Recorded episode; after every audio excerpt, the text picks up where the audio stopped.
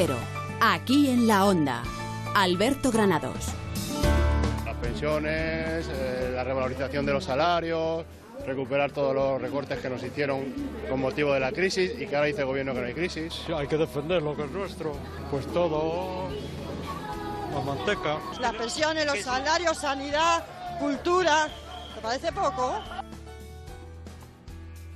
¿Qué tal amigos? Muy buenas tardes, bienvenidos aquí en la onda martes 1 de mayo. Estas han sido algunas de las reivindicaciones que se han hecho en este Día del Trabajo, día festivo, en el que miles de ciudadanos han salido a la calle, en casi todas las ciudades de España, para alzar su voz por un sueldo más digno. No queríamos olvidarnos de todos los que han estado en la calle, de los que estamos trabajando y tenemos la suerte de tener sueldo, y de los que también, bueno, pues están deseando encontrar un trabajo. También para ellos va nuestro programa, hoy para toda España, un programa en el que comenzamos ya y que se llama Aquí en la Onda.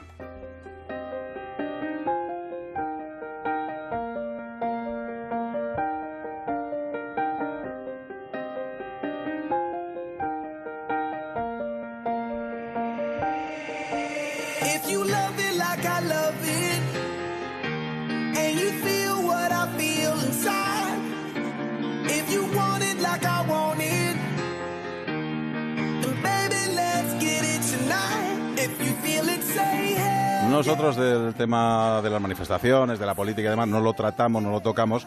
Nosotros hablamos de otras cosas, ¿eh? Rosana Huiza, ¿qué tal? Muy buenas. Hola, buenas tardes. Han echado de menos, ¿eh? Los oyentes de España, ¿eh? Que no estuviste ahí en Semana Santa y eso lo han notado, ¿eh? Que me lo han dicho a mí, pero sí, bueno. Sí, alguno también me mandó algún mensajillo. Claro, que otro, claro. ¿eh? Bueno, ya estás aquí con todos nosotros después Sí. de tus vacaciones. ¿Y qué? En un día del trabajo trabajando. Trabajando, eso es. Mira, hoy nos vamos a acercar a, a los aledaños del Bernabéu Sí. con nuestros compañeros Gonzalo Palafox y Edu Pidal, que nos van a contar cómo está ese ambiente previo al partido del Real Madrid con el Bayern. Después tenemos arqueología con Carlos León Amores. Vamos a hablar eh, sobre dos excavaciones, dos yacimientos, uno en Badajoz y otro en Italia. Pues nada, de Hasta trabajo, allí. de trabajo de Eso arqueología. es, allí nos vamos a ir. Luego hablaremos con Marta García ayer, eh, que es compañera de Onda Cero, que ha escrito un libro y en el que habla sobre los trabajadores del futuro. Pues vamos a hablar con ella sobre eso. También tendremos gastronomía. Nos vamos a ir hasta Marbella y luego a Jerez y vamos a acabar eh, dando un poco una visión diferente del Día de Trabajador. Con Rubén Ruiz, que estará Eso también es. con nosotros. Pero antes, como hay muchos oyentes que ahora mismo están regresando de vacaciones, aunque los de Madrid todavía tienen un día más, pero hay mucha gente en las carreteras, con lo cual nos vamos a dar una vuelta para ver cómo se circula. Nuevo Auto Premier, concesionario BMW en Madrid y Alcalá de Henares, patrocina el tráfico. Y en la DGT nos está esperando Rocío Cano. ¿Qué tal? Muy buenas tardes. Muy buenas tardes. A esta hora estamos muy pendientes de un accidente que se ha producido en Valencia, en la 3, a su paso por Y que a esta hora está provocando 5 kilómetros de retenciones en sentido la capital del Turia. También en este momento ya encontramos dificultades en los grandes accesos a Madrid. A esta hora hay tráfico intenso en la 1 a su paso por el Molar, también en la 3 en Rivas, hacia Madrid y en la 5 en Navalcarnero. En Cataluña también encontramos complicaciones. Lo peor a esta hora está en la AP7. Van a encontrarse con 13 kilómetros de retenciones y paradas intermitentes en Sadurní Anoia en sentido Barcelona. Y sepan que un accidente que se ha producido en la C25 en San Bartomeu del Grau ha obligado el cierre de esta vía en dirección a Girona. Por último, pedirles precaución si circulan en Andalucía, especialmente en Granada, en Jaén y Almería, porque la lluvia también está dificultando la circulación. 3, 2, 1, ya. Buenos días, Autopremier. Buenos días, Autopremier. Dígame. Autopremier, dígame. Entra en feriabmw.es y reserva cita previa si quieres tu BMW seminuevo. 80 coches kilómetro cero y de gerencia con un descuento de hasta el 40%. Del 19 al 21 de abril en Autopremier encontrarás tu BMW. Autopremier, vía Complutense 131, Alcalá de Henares.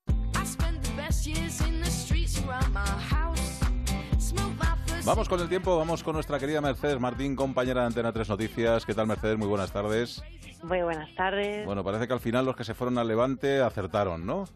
Bueno, parece ser, parece ser que sí, que estuvo el ambiente algo más cubierto, pero bueno, no llegaron esas lluvias tan intensas como en el resto de España. Y mañana cambios.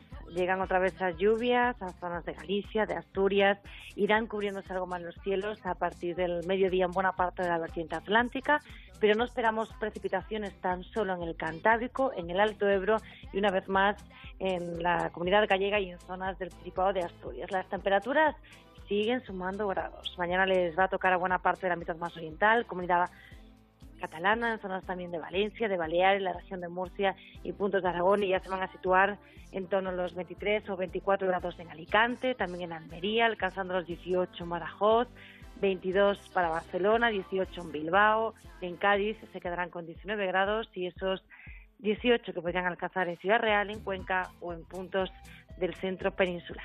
Pues mucha gente regresando ya a sus hogares después de las vacaciones, los madrileños todavía aguantando y para ellos mañana les contaremos lo que tendremos en nuestra comunidad. Gracias Mercedes, a seguir disfrutando.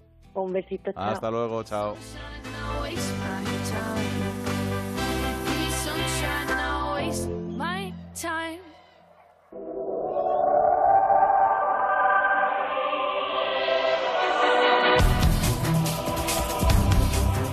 Onda Cero, aquí en la Onda.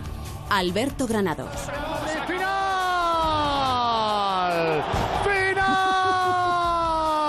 Yo creo que las grandes eh, citas históricas la han construido no solo el equipo, sino el Madrid y nuestro estadio, el Bernabéu. Es una final, antes de pasar por quiera hay que pasar por el Bernabéu. Yo he vivido noches mágicas y maravillosas donde he sentido ese, ese calor ¿no? y, y ese apoyo de la afición donde no muchos jugadores aguantan esa presión cuando el Bernabéu quieren. Están ya los gladiadores sobre el terreno de juego en el estadio Santiago Bernabéu Sabiendo de la, única cosa de que, bueno, eh, jugamos una semifinal de vuelta y lo que hicimos eh, el partido de, id- de ida fue muy bueno, pero ahora no- tenemos que hacer un partido de vuelta y vamos a tener que, que- que mostrar, demostrar que, bueno, que somos, que queremos pasar.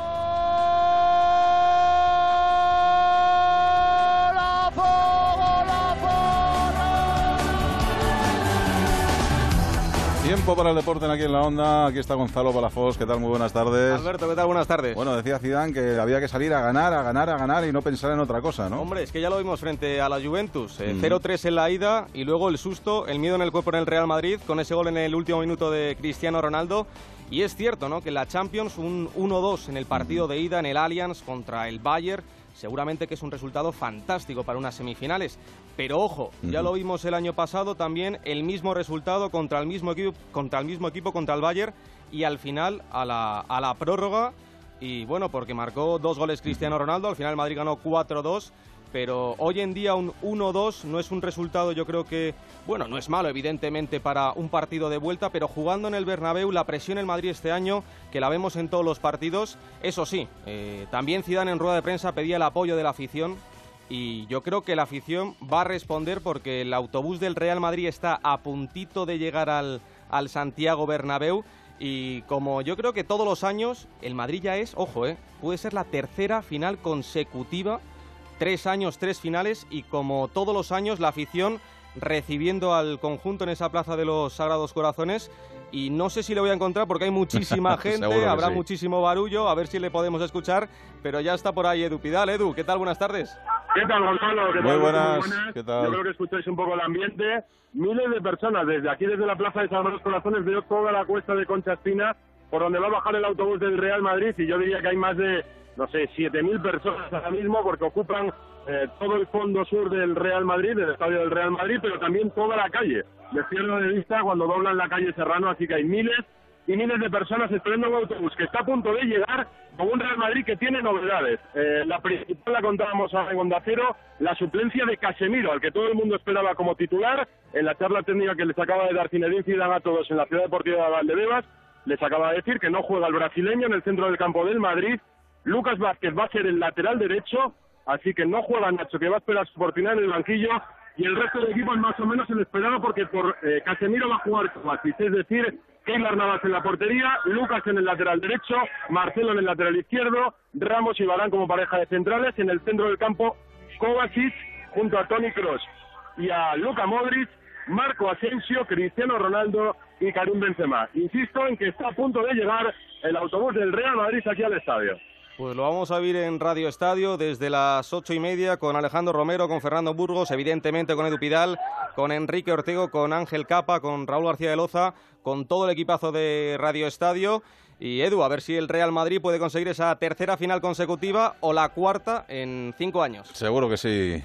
Que sería histórico. Mañana lo contaríamos. Hombre, un susto como el de la Juve, yo creo que ya están curados de espanto y que no van a salir como salieron frente a los italianos, pero ya veremos. En hora y media arranca el partido, en hora y cuarto lo contamos en Radio Estadio. Gracias, trabajador, currante. Si no te lo digo, Alberto, se me enfada Raúl González Colomo. Eh, ha entrenado al Atlético Madrid, primer entrenamiento para ese partido del, de este jueves frente al Arsenal, que es que, claro, podemos tener al Madrid la final de la Champions, al Atlético Madrid en la final de la Europa League. No ha estado Juanfran, que va a ser baja, pero la novedad, Felipe Luis, y bueno, 1-1, igual tenemos dos equipos madrileños en las dos finales europeas. Seguro que sí. Gracias, Gonzalo, un abrazo, fuerte. Hasta luego, Edu, chao. Nosotros continuamos porque nos vamos a ir de excavaciones, nada más y nada menos. Seguimos aquí en la onda. Alberto Granados.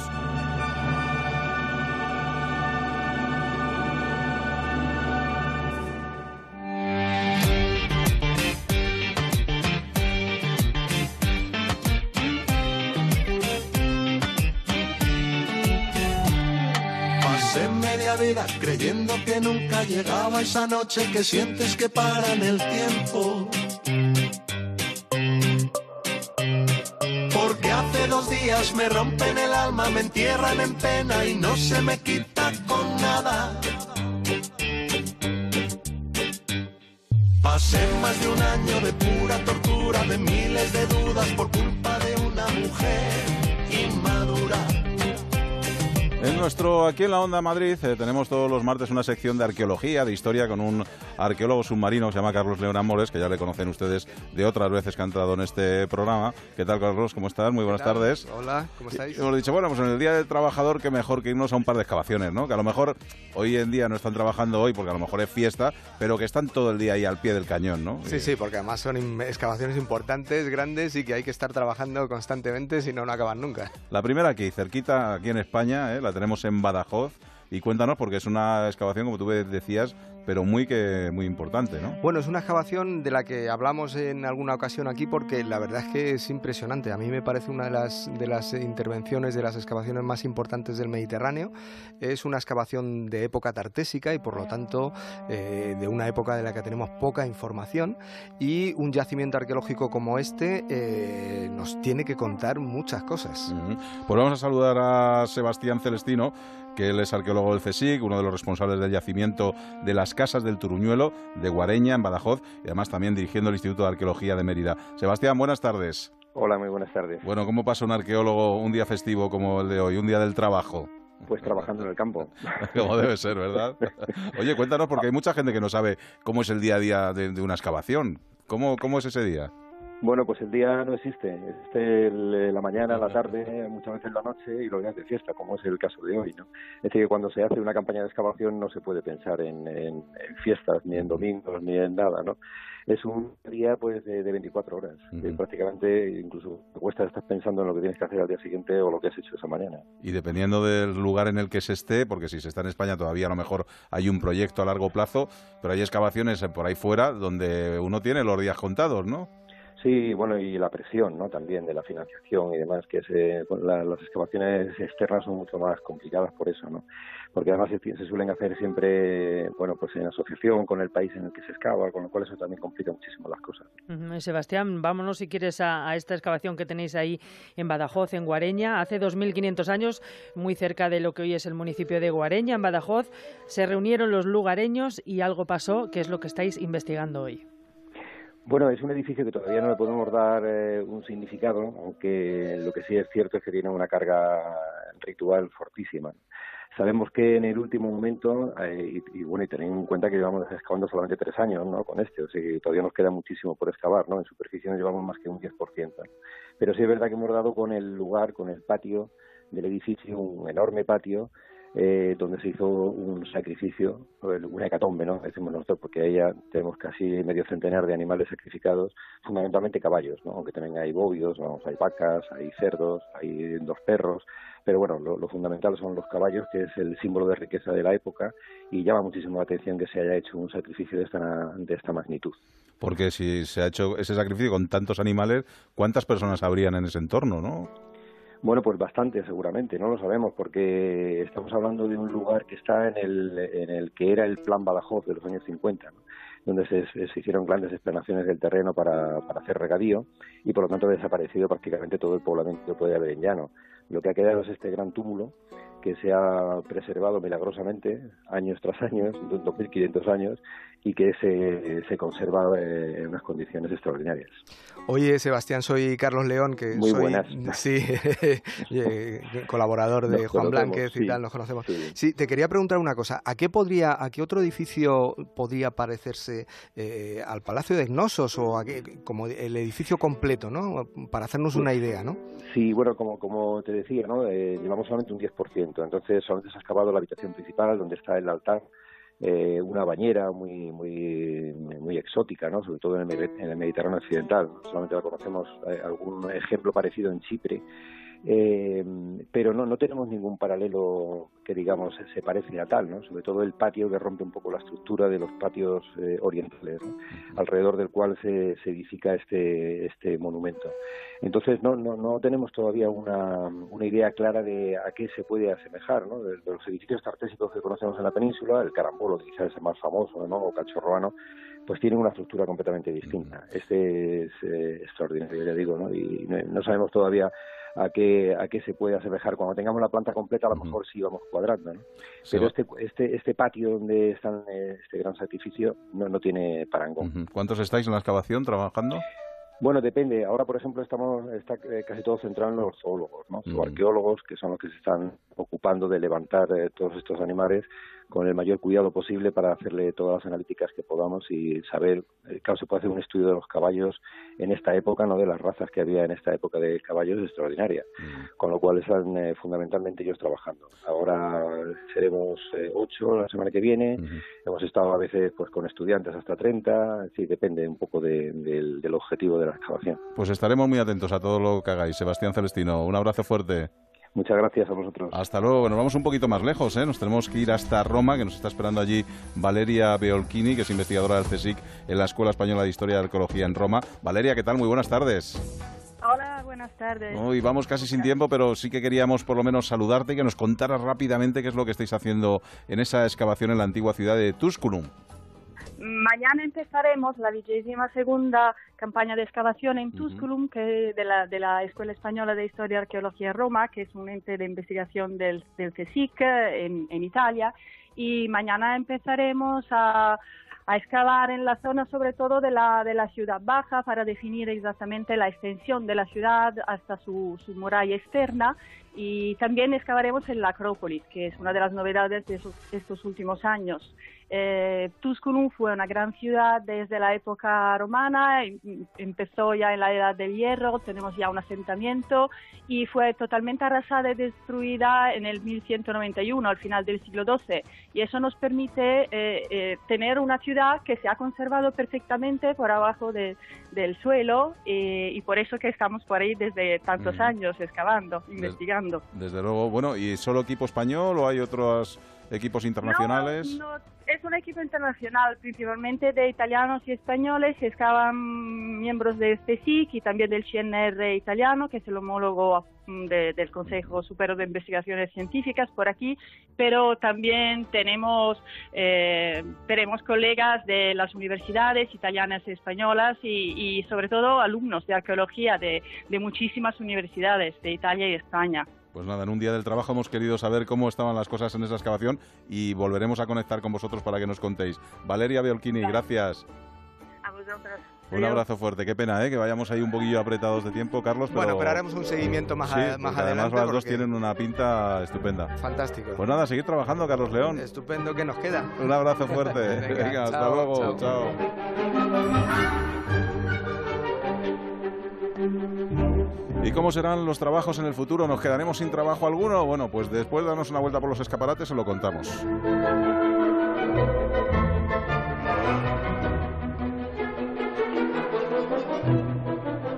Seguimos aquí en la onda. Alberto Granados. Onda Cero Madrid 98.0. ¡Guau! ¡Qué deportivo! ¿Coche nuevo? Coche no, cochazo. Mi nuevo Honda Civic lleva lo último en tecnología, motor turbo y 5 años de mantenimiento. Sí que le has puesto extras, ¿no? ¿Extras? Nuevo Civic con todo de serie por 20.900 euros. Ahora con 5 años de mantenimiento gratuito. Descúbrelo en Honda.es o en tu concesionario más cercano. Venga a probarlo a la red de concesionarios de automóviles Honda de Madrid. ¿Quieres vender tu coche? Busca, compara y si alguien te paga más, ven a Ocasión Plus. Mejoramos cualquier tasación. Mejor precio garantizado. Pago en el acto. Ocasión Plus en Getafe, Las Rozas, Rivas, Collado Villalba, Alcalá de Henares y en ocasiónplus.com.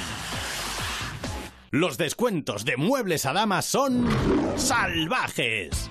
Porque puede pagar sus compras en 24 meses sin intereses. Porque el transporte y el montaje son gratuitos. Porque tienen de todo. Venga a la calle General Ricardo 190 Metro Oporto. O entre en su web mueblesadama.com, donde además de mirar puede comprar. No se pierda los descuentos salvajes de Muebles a Dama. El rey de los muebles. Madrid en la onda. Actualidad local y regional, información deportiva, previsión meteorológica, el tráfico. Madrid es una ciudad viva en la que todos los días pasan muchas cosas. Se lo contamos en Madrid en la onda. De lunes a viernes a las doce y media del mediodía, Madrid en la onda, con Paco de León. Te mereces esta radio. Onda Cero, tu radio. Cocina tradicional gallega en Asfontes. Marisco, pulpo, pescados y carnes de la tierra. Calle General Laci 10 en Atocha. Reserva en asfontes.com.es. Galicia en su mesa.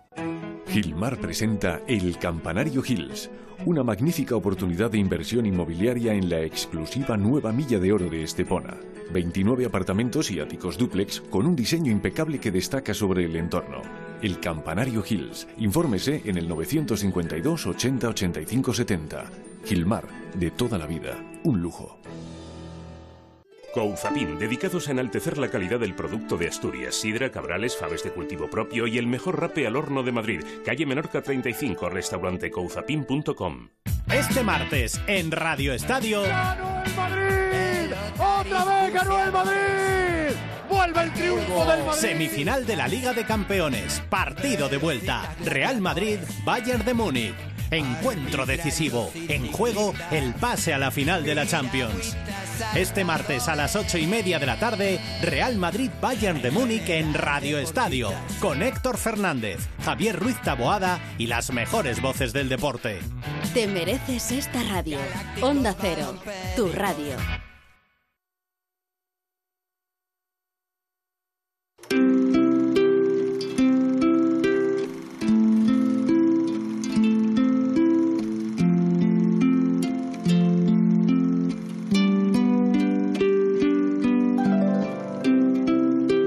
Not talking from experience, but I think I found magnificence. And at the end of the day, it can be hard work, but you're good for me.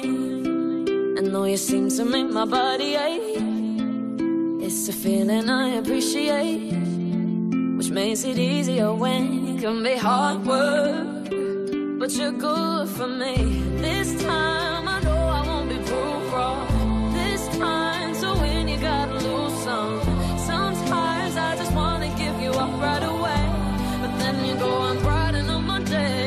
el Día del Trabajo, qué mejor que hablar, por ejemplo, del trabajo del futuro, porque el mercado laboral va a sufrir en los próximos 15 años un cambio casi sin precedentes. Según un informe, por ejemplo, trabajar en 2033 de PricewaterhouseCoopers, eh, los protagonistas serán los freelance y la rotación laboral. Podemos decir que eso de un trabajo para toda la vida tiene los días contados. Además, según la OBS Business School, muchos de los empleos que conocemos hoy en día van a desaparecer en los próximos años. Vamos a conocer qué empleos corren peligro y cuáles sobrevivirán. Y para hablar de ello, del futuro del mercado laboral, del trabajo, contamos con Marta García Ler, autora del libro El fin del mundo tal y como lo conocemos. Buenas tardes, Marta, ¿qué Buenas tal? tardes, buenas bueno, tardes, ya la conocen todos ustedes, ya le faltaba este programa, ¿no? Por venir. No me pierdo una. no te pierdes una, ¿no?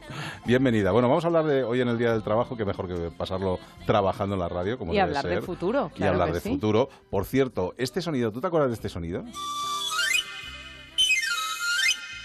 Me acuerdo ¿Te acuerdas? perfectamente. Oye, ¿te acuerdas de los carboneros también, eh? Que yo también lo recordaba, pero oye, no sé, Y eres demasiado acuerdo. joven para acordarte, ¿eh? Y me acuerdo, me acuerdo de los Ajá. carboneros, claro que sí, los que recordamos el mundo del siglo XX, Ajá. tenemos muchos sonidos como este de profesiones que han ido desapareciendo y que, y que en, en algún momento fueron imprescindibles, pero dejaron de serlo sin que nos diéramos cuenta. Tú, Rosana, lo, de lo, lo del afilador y todo Sí, eso también lo sí, sí, conocías, yo ¿no? también tengo una edad, claro, y además siendo de pueblo hay que es tener verdad, en ahí- cuenta que hay muchos, también muchos trabajos que se hacían en el pueblo pueblo antes y que ahora poco a poco se va perdiendo, aunque alguno todavía se conserva, pero bueno. ¿Conociste pregoneros, por ejemplo, en tu pueblo o no? Sí, los conocí, los conocí, los pregoneros. Y mira, uno que mantiene todavía en mi pueblo el trabajo es el de el curtidor, curtir la piel y hacer ah. trabajos con la piel.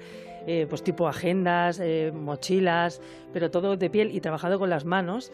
Eso se está perdiendo y en mi pueblo todavía se conserva. Marcos Yebra, que es nuestro becario, ¿qué tal? Buenas tardes. Muy buenas tardes. Tú de esto ni te acuerdas de nada. Tú, yo hace un año vivía en Getafe y sí había un afilador que se paseaba por Getafe todas las tardes a la misma hora. Era como un reloj. Ah, bueno, pero... Y es lo más parecido al siglo XX que recuerdas. Hombre, yo soy del siglo XX, o sea, no soy tan pequeñito, pero sí, es verdad que bueno, Marta, tú tienes un capítulo, ¿no? En este libro, en El fin del mundo tal y como lo conocemos, tienes un capítulo de los empleos del futuro. No sé si peligran muchos empleos tal y como lo conocemos o no. No se nos asusten los ah. oyentes. El capítulo dedicado al futuro del empleo en El fin del mundo tal y como lo conocemos se titula El fin del trabajo. Ajá. Porque el trabajo tal y como lo conocemos está desapareciendo. El trabajo tal y como lo conocíamos en el siglo XX es ya cosa del pasado. Hay muy pocas profesiones que, que existen hoy en día que existían hace 100 años. O sea que esto de los empleos que desaparecen, ahora tampoco hay que tenerle miedo a los robots. Empleos que desaparecen los ha habido toda la vida. Solo un 1% de los trabajos que existen en la actualidad eran similares hace 100 años. O sea, fijaos con lo rápido que está cambiando el mundo, ¿cómo vamos a esperar que los empleos que tenemos hoy en día permanezcan en apenas un par de décadas? Y mira, Rosa, ser buena Marta, que la llevo diciendo Marta García a leer toda la entrevista y no, me dice que, es, ayer. que es ayer. Pero es que, no sé, me suena mejor lo de leer. Más ¿eh? sofisticado sí, Lo tuyo, pero como es un apellido asturiano, pues la verdad es más, es más de andar por casa. Fíjate, Marta, que a mí si me hubieran dicho hace 30 años que podía whatsappear con mis amigos, por ejemplo, o simplemente hacer videollamadas, yo no me lo hubiera creído. Entonces, eh, te he oído, te he leído afirmar que es más fácil imaginarse el futuro por las cosas que dejarán de existir que las nuevas cosas que llegarán. Claro, porque el futuro, nosotros como periodistas además eh, lo, tenemos muy difícil para contar el futuro porque todavía, si no existen las cosas, tampoco existen las palabras. Entonces, ¿cómo nombrar las cosas que no existen todavía? Para superar, digamos, este, este reto, al contar, al tratar de contar, eh, como cuenta el fin del mundo tal y como lo conocemos, el futuro, el, truco el truco que utilicé es vamos a contar las cosas que vamos a dejar de tener a nuestro alrededor, porque de esas sí conocemos las palabras. No nos hubiéramos enterado de nada si alguien hubiera venido del año 2018 a 1999 a decirnos que en el futuro mandaríamos WhatsApps, porque la palabra WhatsApp no significaba nada. Incluso la palabra teléfono, que la seguimos utilizando, tiene muy poquito que ver con lo que significaba la palabra teléfono en el año 99. Entonces, tenemos que tener mucho cuidado en no caer en la trampa del lenguaje y por eso mirar las cosas que nos rodean, que van a desaparecer, incluidas las tareas de nuestra jornada laboral, creo que nos ayuda más a entender quién corre el riesgo de ser el videoclub del futuro. Fíjate, con muchas de las cosas la gente todavía le cuesta mucho, ¿no? El ponerse, ponerse al día. Por ejemplo, en el tema digital, ¿no? Hay muchas revistas que a la gente le gusta, por ejemplo, la publicidad en revista física más que en el tema digital que todavía no lo controla, ¿no? Y como eso pasa muchas cosas, por ejemplo, con los oficios. Yo estoy convencido que si nosotros quisiéramos trabajar desde casa, lo podríamos hacer sin ningún problema, pero sí que es cierto que a los jefes les gusta vernos, gusta, les gusta que estemos en la redacción, en fin. Hay mucho teletrabajo, hay, mucho teletrabajo que se deja de hacer un poco por inercia en todas las profesiones. Lo que pasa es que en la nuestra, en esto de comunicarnos hablando, yo creo que hay un plus que tienen otras muchas profesiones, no solo la de periodista, que es la empatía. Que estemos nosotros aquí hoy en el estudio mirándonos a los ojos y contándonos estas cosas, sí que le añade un plus de emoción a las palabras que los oyentes, yo creo, perciben.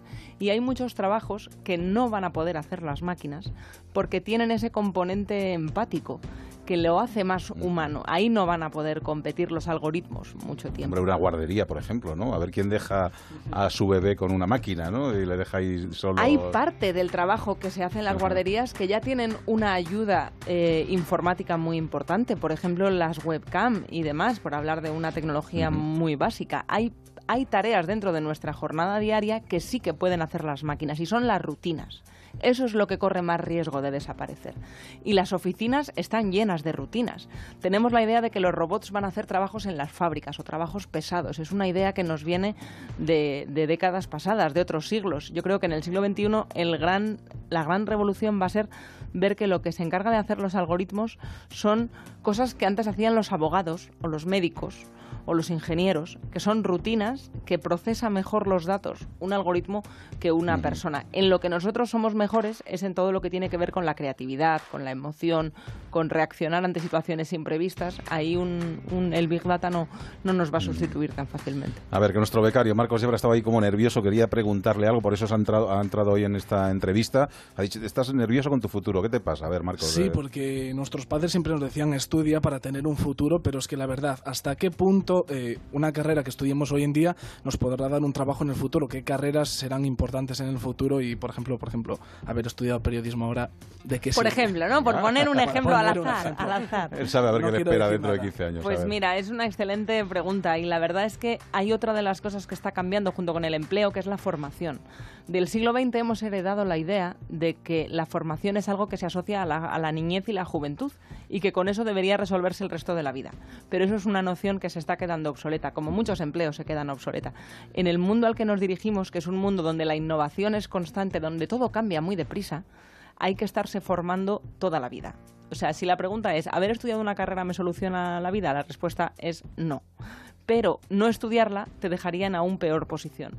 Entonces es simplemente un elemento más, hay que ser nómadas del conocimiento, nomads, como se dice ahora, que es una palabra que creo que expresa muy bien este mundo del trabajo que nos espera, el, reciclarnos todo el rato, el desaprender lo que habíamos aprendido y aprender, aprender cosas nuevas. Yo creo que hay una, hay una esperanza que tenemos que, valorarle a las generaciones más jóvenes que están entrando ahora en las empresas, y yo lo, repito mucho cuando voy a dar charlas en, en compañías, que es que hay que escuchar más que nunca a los más jóvenes, a los más inexpertos que entran en las empresas en es difícil imaginar una época en la que hayan podido aportar tanto, porque conocen tecnologías que los más mayores no conocen. Eh, tienen una mentalidad que es totalmente nueva. Nunca los aprendices tuvieron tanto que enseñar. Y esto es una cosa muy curiosa del mundo al que nos dirigimos. Sí, sí, tú dale alas al niño que ya verás, a ver quién luego la cuesta. hay, que saber, hay que saber, yo creo, resolver problemas de maneras muy diferentes. Y entonces las, las diferentes edades aquí suman, mm. suman mucho valor. Pues no te vamos a hacer trabajar más, Marta. ¿eh? Hasta la próxima el fin del mundo tal y como lo conocemos, Marta García ayer. Gracias por haber estado con nosotros. no será la última, ¿eh? Hasta la próxima.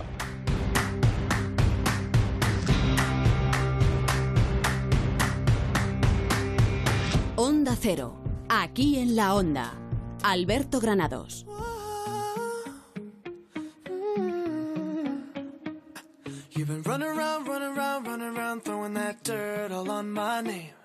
Cause he knew that I knew that I knew that I'd call you up.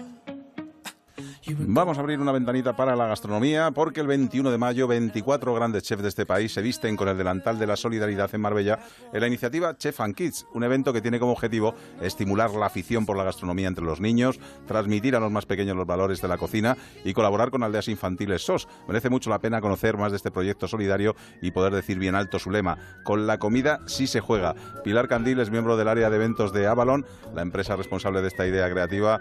¿Qué tal? ¿Cómo estás, Pilar? Buenas tardes, Alberto. Encantada de saludarte. Pues nada, podemos seguir diciendo que con la comida sí se juega, ¿no? Con la comida sí se juega y lo haremos el día 21 de mayo aquí en Marbella y nada mejor que 24 de los mejores chefs de nuestro país para enseñarles a nuestros niños que con la comida se juega, con la comida hay que hay muchísimas cosas por aprender y, de, su mano pues imagínate, en la mejor forma. Oye, ¿cómo surge esta idea de, bueno, aunar solidaridad con, con, bueno, con todos aquellos necesitados? Pues mira, en Avalon, eh, como somos agencia de comunicación, diseño, marketing y eventos, eh, habíamos hecho eh, alguna que otra propuesta similar con, con, nuestros chefs y teníamos en mente hacer algo con los niños porque, bueno, era muy evidente que los chefs ahora mismo son, bueno, pues muy admirados por los pequeños y dijimos, pues, ¿por qué no? Y poniendo el puntito en, los más necesitados, ¿no?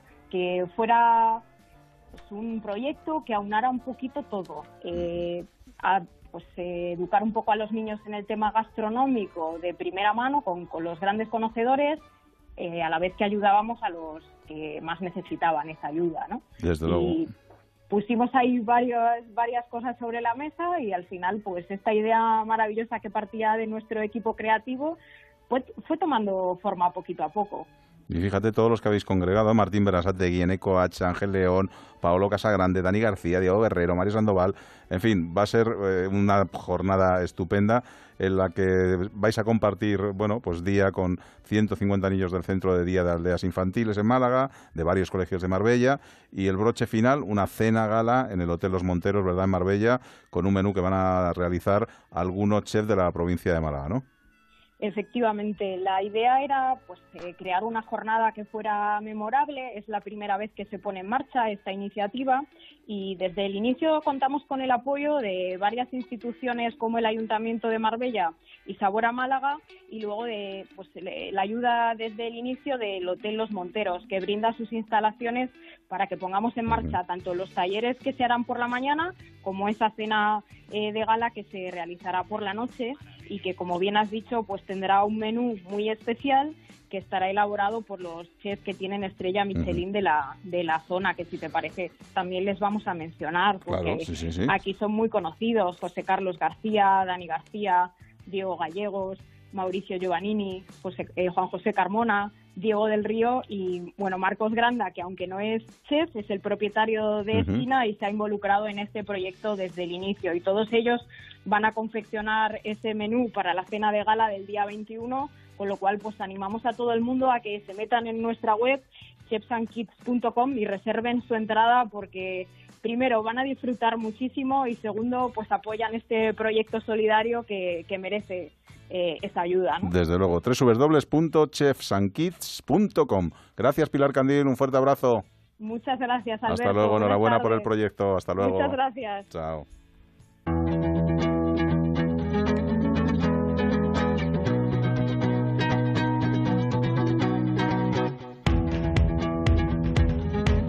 Y no abandonamos la gastronomía porque ahora queremos darle una opción excelente a todos aquellos que pasen estos días por Jerez. Y no van a ser pocos los visitantes de la ciudad, teniendo en cuenta que este fin de semana comienza la Feria del Caballo, declarada de interés turístico internacional, y que además se celebra dentro del Gran Premio de España de Jerez, dentro de unos días, que atrae a miles de moteros. Esa opción para disfrutar de los mejores pescados y mariscos de la Bahía de Cádiz la van a encontrar los turistas en el restaurante Antonio, cuyo propietario es Antonio García Chica. Antonio, ¿qué tal? Muy buenas tardes. Buenas tardes, caballero. ¿Cómo está usted? Unos cuántos años llevas tú ahí detrás de la barra, ¿eh? Nada, otros días. Yo todavía recuerdo esa venta que tenían tus padres hace... ¿Cuánto hace que se cerró aquella venta? Pues, pues bueno, pues la verdad que ya ha cerrado poco tiempo. La verdad se ha llevado, se ha llevado toda una década, se lleva 40, casi 40 años eh, abierta. Y claro, ya tú sabes, tenemos una autovía, los líos de, siempre de él. Sí. Todo lo que, y pero vamos, ahora tenemos la, hemos montado nuestro negocio, lo tenemos aquí en Jerez eh, justamente al lado al lado de Hipercor, un sitio magnífico, en la avenida Alvarado Domecq, donde aquí, pues nada, tenemos todo el mismo material y todo lo mismo que vende Antonio, porque claro, es nuestra raíz, es lo que nos han enseñado, ¿no? Desde luego, desde luego. Especialidades, venga, cuéntame, venga, ponme los dientes largos. La especialidad nuestra que te voy a contar, aquí la especialidad nuestra es el pescado y marisco de la Bahía de Cádiz. También tenemos un jamón magnífico de jamón manía, que es una maravilla, ¿eh? Y, por supuesto, buenas carnes, eh, y ahora con el tema de la que, como usted dice, el tema de la Feria del Caballo, que la tenemos en puerta, que este año no ha coincidido la Feria del Caballo con las motos. O sea que este año vamos a estar, vamos a estar aquí divertidos. vamos, a tener, vamos a tener unos días divertidos. Espero que hayas hecho compra ¿eh? para, todos estos días. No, la verdad que sí, la verdad que es una fecha magnífica, el tiempo está, está maravilloso y vamos a tener un fin de semana de categoría. Así que invitamos a todos los, vuestros oyentes que aquí tienen su casa en Jerez y estamos a su plena disposición. ¿eh? Y vamos, y no, y no le falta ni gloria, ¿eh? tanto yo como todos los heresanos. Antonio, ¿eh? hablabas con Alberto de tu padre y creo que no te falta en la carta el plato estrella, el que fuera el plato estrella suyo, ¿verdad? Ah, el plato de mi padre, fíjate, todo, todo lo del mundo. Eh, la ultra roteña nuestra, que es una especialidad nuestra de, de, mi padre, que es una maravilla. Pero vamos, tan mariscos de San Lucas, los langostinos nuestros, que son una maravilla. Langostinos, buena, buen pescado de todo tipo. Y la verdad es que tenemos unas instalaciones magníficas donde, donde todos los, señores que vengan ahora por esta, por esta fecha por aquí, por Jerez, lo van a pasar de maravilla. Oye, Antonio, yo creo que también hacéis muchos eventos porque he visto yo algunas fotos de ese patio interior que tenéis, que es una auténtica preciosidad, donde ahí dar una hacer una comida o una cena con, con, gente, eso es una maravilla, ¿no? Nosotros somos catering, catering aquí en Jerez, somos catering y la verdad trabajamos en todos los sitios, trabajamos en todas las bodegas, somos catering oficial de varias bodegas aquí en Jerez y ahora con el tema del campeonato del mundo, pues la verdad que tenemos varias cenas programadas. ¿eh? Hoy, he estado, hoy, realmente han estado comiendo todo el equipo de Marque allí en el negocio y la verdad que ya ya ya huele ya esto da gloria, ya, ya da alegría. Ya llega el sol, como digo yo, que llevamos más agua aquí. Ya llevamos de agua una cosa mala y ahora la verdad que nos, nos, cambia, nos cambia la cara y nos cambia todo. Oye, tenéis cocedero de mariscos propio, ¿no? Sí, claro, nosotros cocemos todo. Los mariscos los cocemos todos recién cocidos. Ajá. Todo el marisco al momento. A nosotros a mí el marisco me gusta recién cocido y, de, categoría. Vamos, ahora mismo acabo de comprar yo en Chipiona 20 kilos de langostinos de trasmayo espectaculares. Pues fíjate, para esta noche tenemos, ¿no? Para mañana. Hombre, eso es lo que hay que hacer por aquí. Oye, aquí tenéis vuestra casa. Y angulas que dicen que es leyenda urbana eso de que existen, de vez en cuando las tenéis también, ¿no? A, mí no me faltan, ¿eh? A mí no me faltan porque nosotros aquí en Trebujena tenemos bastantes amigos y, y, la verdad que siempre la tenemos aquí. Angulas, las angulas vivas que son una maravilla, las angulas de aquí de Trebujena que son maravillosas. Bueno, pues me encantan a mí. Yo soy un habitual de, de, rota, o sea que de aquí a nada nos vemos, ¿eh? No te creas que esto ah, luego se pues queda aquí en el olvido. Pues mira, a ver verdad. Venga. Aquí, aquí, estamos esperando, de verdad que sí, Alberto. Oye, la dirección, Avenida Tío Pepe no podía llevar otro nombre. Ah, ¿eh? Hombre, ¿eh? que lo dices todo. Avenida Tío Pepe número 5. Aquí estamos, eh, justamente al lado de Hipercor, sitio céntrico, aparcamiento en la puerta, cómodo, amplio y aquí estamos a todos los oyentes de Onda Cero esperándolo con los, brazos abiertos. Antonio, que ha sido un placer. Antonio García Chica, restaurante Antonio Jerez. Un abrazo. Muchas gracias, Alberto. Muchas gracias. Buenas tardes. Adiós. Hay que ver, ¿eh? Como qué arte tienen ¿eh? en el sur. La verdad es que es una auténtica maravilla. Bueno, pues hemos tenido gastronomía, nos hemos conocido los trabajadores del futuro, eh, nos hemos dado una vuelta por las excavaciones. Yo creo que haría falta reírse un poquito, ¿no? Bueno, pues venga, vamos a conectar con Rubén Ruiz que yo creo que con él va a llegar el espacio para ver un día del trabajo diferente. Onda Cero, aquí en la Onda. Alberto Granados. Mira que estaba yo buscando maneras de terminar el programa. Digo, a ver cómo puedo terminar así en alto, a ver si consigo a alguien que pueda poner esto un poquito más arriba. Y no se me ha ocurrido otra cosa que Rubén Ruiz. Muy bien, perfecto. Muy buenas tardes. Tampoco tenía más dinero para buscar. Claro, no, y terminar en alto con alguien que mide unos 50, muy bien, muchas gracias. Empezamos en alto la sección, Alberto. Sí, sí, una buena idea. Sigamos, feliz día del trabajo, Igualmente, por qué a ti, bien. a todos los oyentes que también estarán currando. Claro, a Kiko Rivera, ¿no? ah, no.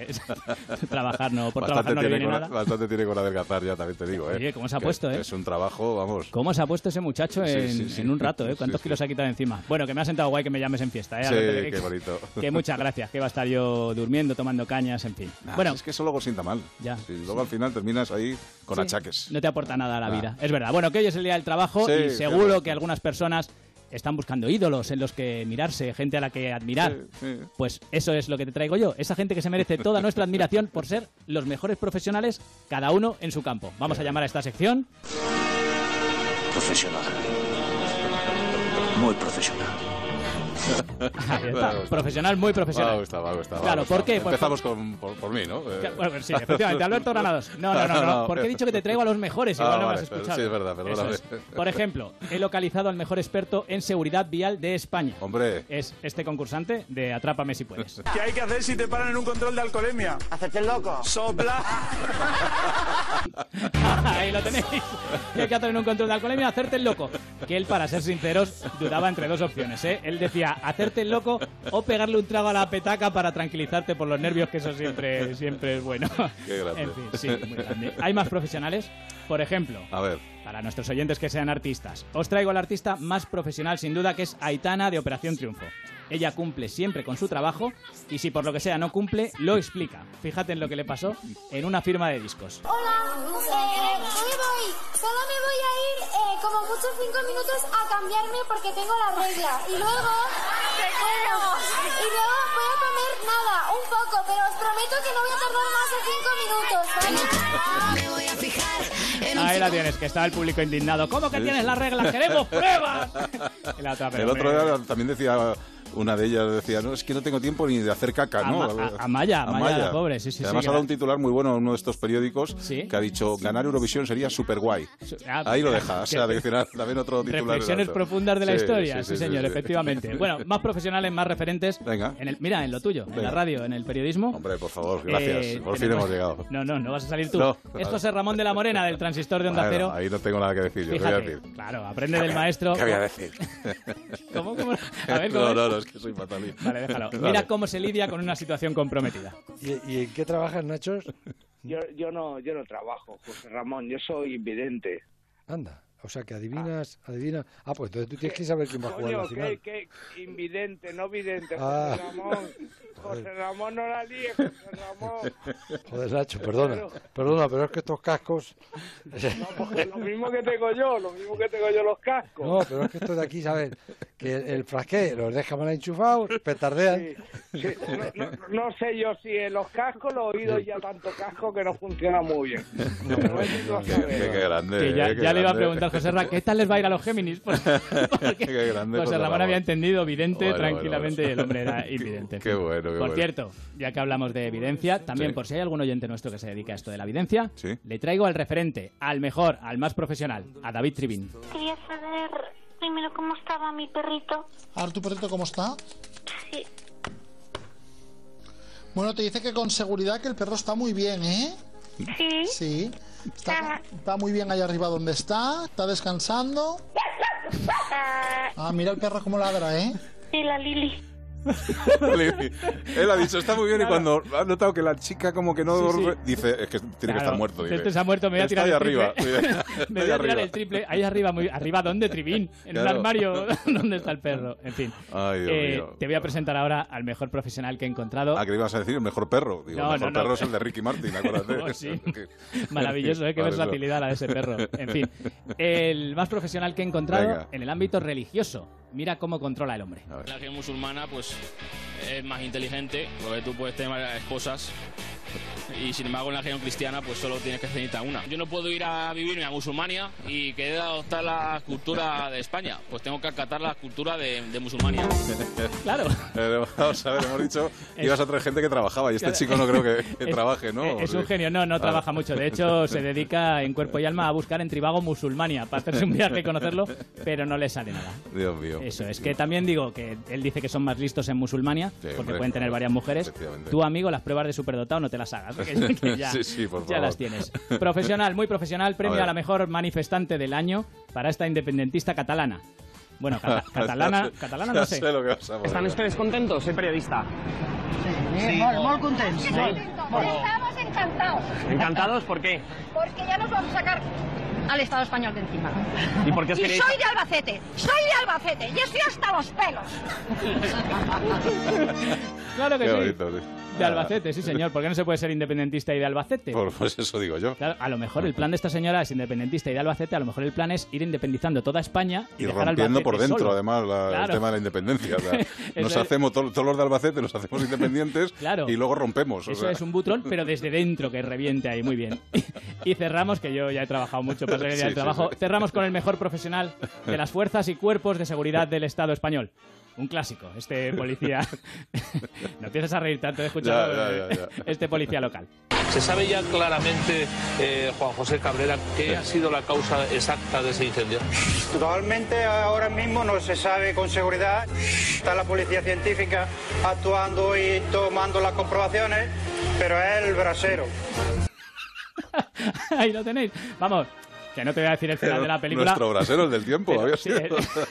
molaría, Roberto Brasero. Molaría, ha sido, ha sido Roberto Brasero, efectivamente. él tenía todo claro, ¿no? Que el incendio había sido el brasero. Totalmente, pero no se sabía. Tampoco. Estaban ahí investigando. La, la, policía científica. qué grande. Ay, Rubén, qué buen ratito nos has hecho pasar ¿eh? en este día. Mira, yo no quería venir. Digo, me da, me da, pereza a mí en el puente, pero al final. Fin, bien. lo hemos pasado bien, ¿eh? Profesionales, ¿eh? Que hay muchos en esta vida. Y ya sabes, siempre que tengamos un huequecito y que se nos abra una puertecita en cadena, ahí estará Rubén Ruiz. ¿Has visto cómo te contrato por nada. que no necesito una puerta grande, ya, ya, la pequeña ya dentro, venga. Gracias, venga, que nos vamos. Qué manera de terminar, Dios mío de mi vida. Hasta luego, Rubén Ruiz. Adiós. Chao. Con la paz de las montañas te amaré. Con locura y equilibrio te amaré. Con la rabia de mis años, como me enseñaste a hacer con un grito en carne viva, te amaré. Ay, estas cancioncitas que nos han llegado al corazón, ese rincón añejo Esta sí te gusta, Rosa sí, sí, sí, En general, Miguel Bosé me gusta todo. Pues nada, es una bonita manera de despedirse ¿eh? de los oyentes de toda España, que les echamos de menos. De vez en cuando ahí abrimos la ventanita. Pero en fin, nos tenemos que marchar. Yo no sé cuándo será ya la próxima, ¿eh? Pues. creo que ya para el veranito a lo yo mejor, creo que ¿eh? Sí, que para el verano. Tenga paciencia, que estaremos ahí, al otro lado, muy prontito. Rosana Huiza, nosotros, para los que sean de Madrid o nos quieran escuchar a través de la aplicación o a través de la web que tendremos mañana. Pues mira, nos vamos a subir a la bici con Jaime Novo. Es el día de nuestra comunidad, de la Comunidad de Madrid, festivo aquí en toda la comunidad. Pues no puede faltar la ronda de emisoras. Para saber cuáles han sido las noticias más importantes, vamos a charlar con Ángel Bahamonde, catedrático de Historia de la Universidad Carlos III, para saber por qué celebramos este día, el Día de la Comunidad de Madrid. Y vamos a charlar con Antonio Azato, artista, autor de esas meninas que han invadido Madrid. Sí, bueno, pues nada. Muy pendientes a lo que tendremos mañana en nuestro programa. Un placer ha sido estar con todos ustedes. Y mañana más, a las 7 y 6 minutos, en nuestro Aquí en la Onda, en Onda Cero. ¿Dónde si no? Hasta luego, chao. aunque tengas manos frías, te amaré. Con tu mala ortografía y tu no saber perder. Con defectos y manías, te amaré. Te amaré, te amaré, porque fuiste algo importante. Te amaré, te amaré, cuando ya no estés presente. Onda Cero, aquí en la Onda.